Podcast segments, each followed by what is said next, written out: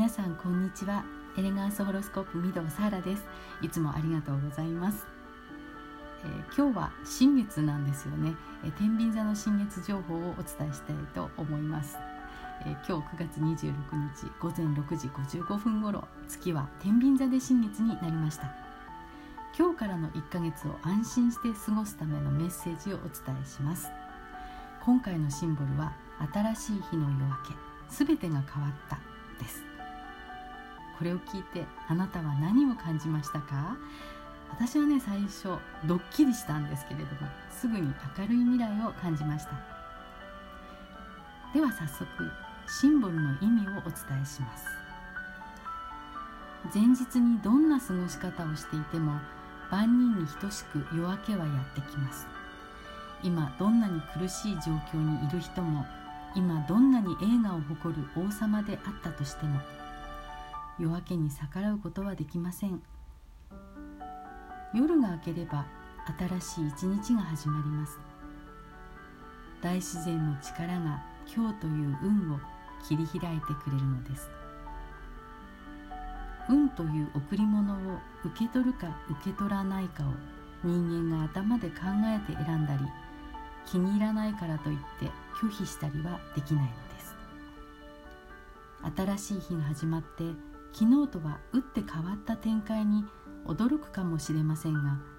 抗わず変化に飲み込まれた方がはるかに優れた結果になるはずです。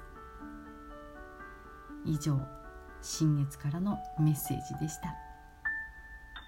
何が起きるかドキドキですけれども変化は良きものと覚えておきましょうね。神社仏閣に参拝される方は日が出ているうちがおすすめです。この1ヶ月をみんなで元気に乗り切ってまいりましょう。はい、え前回、えー、ボイドタイムの、えー、お話をしますねって言ったので、えー、ちょっとここから取っていきたいと思います。ボイドタイムね説明しようと思うと結構難しいんですよ。西洋先生術のね用語が難しいのはね、えー、ちょっと読んだだけでは意味がわからなかったりすることが多いですよね。難しいのでね、はい、なるべく簡単に説明しようと、え、思って資料は用意したんですがどうなりますことやら。ちょっとお付き合いいただければと思います。えボイドタイムっていうのは、え、月が他の天体とどんな風につながっているのかっていうとどんどんな風にもつながってない状態のことを言うんですね。えー、ほとんどの場合が、ね、何かしら例えば120度とか90度とか、えー、アスペクトっていうんですけれども角度なんですよね。どんな角度まあ、角度に意味があるんですけれども、えー、どんな角度でもつながっていない状態を、えー、月のボイドタイムと言います。えー、ボイドタイムっていうのは、えボイドっていうのは英語で言うと空白のとか、まあ、空のっていう意味があるんですよね。つまりえ空白の時間帯であるっていうことなんです、えー、ボイドタイム中にね何かをスタートした時っていうのはまあ頓挫しちゃったり、まあ、実現しなかったり、まあ、空っぽになっちゃったりするようなえそういうような意味合いもあるので、え重要な決定事項とか、まあ、それからえ会議なんかは、えするのを避けるっていうそういうような会社もあるようです。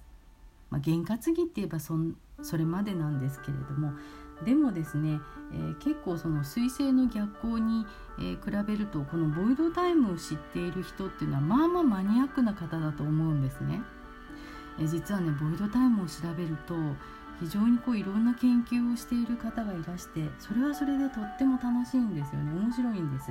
えー、ボイドタイムがねどのえー、星座で起きるのかによって、まあ、影響受け方っていうのは違うっていうふうにね言っている人もいますし、えー、月の本なんていうのにボイドタイムが載っている時はまあそれこそ膨大なあの数の、えー、資料になっています。ま、面白いんですけれどもねこのボイドタイムを語りだしたらなかなか奥が深くってまああの一言では語り尽くせないという、えことです。ボイドタイムを魔の時間帯と言っている人もいるぐらいですので、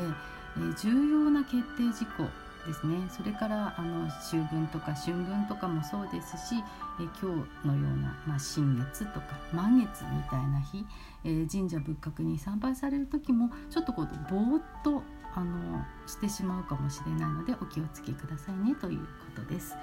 えー、特にねあのなんだろうすごく気をつけなきゃいけないっていうことはね私はあんまりないと思ってるんですね。っていうのもあのボイドタイムって1ヶ月に14回ぐらいあるんですね。細かいの入れるともっとあるかもしれません。ですので1回1回ねその一時気にしてたらね生活していけませんので、えー、ちょっとね重要なところだけをあのお伝えすればもうそれで十分なのかなと私は思っています、えー、ちょっとこう活用の仕方というふうにね言っている人もいますけれども私はボイドタイマーはぼーっとしてたらいいかなと活用するんだったらねと思います。えとはいええー、彗星の逆行中とボイドタイムっていうのが重なってきてでもぼーっとしてられないわあの今日は大事なセッションがあるのよとかね大事なお仕事が控えているのっていう、えー、方は、えー、私はねそういう時はね、えーこういう一つ、まあ、秘訣をお伝えしますと水シャワーを、え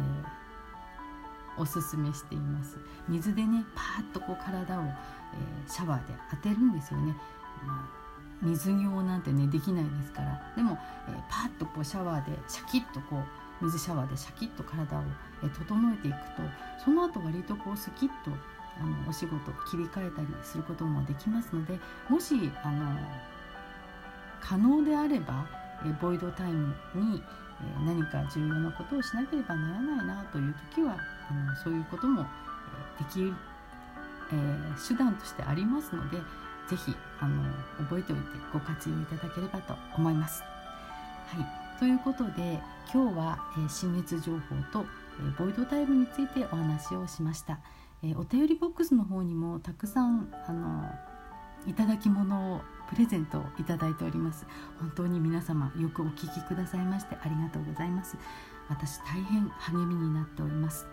えー、今回の配信で84回目になります。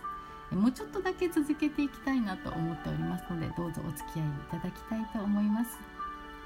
では今日はこの辺で。エレガンスホロスコープ御堂サーラでした。またお会いしましょう。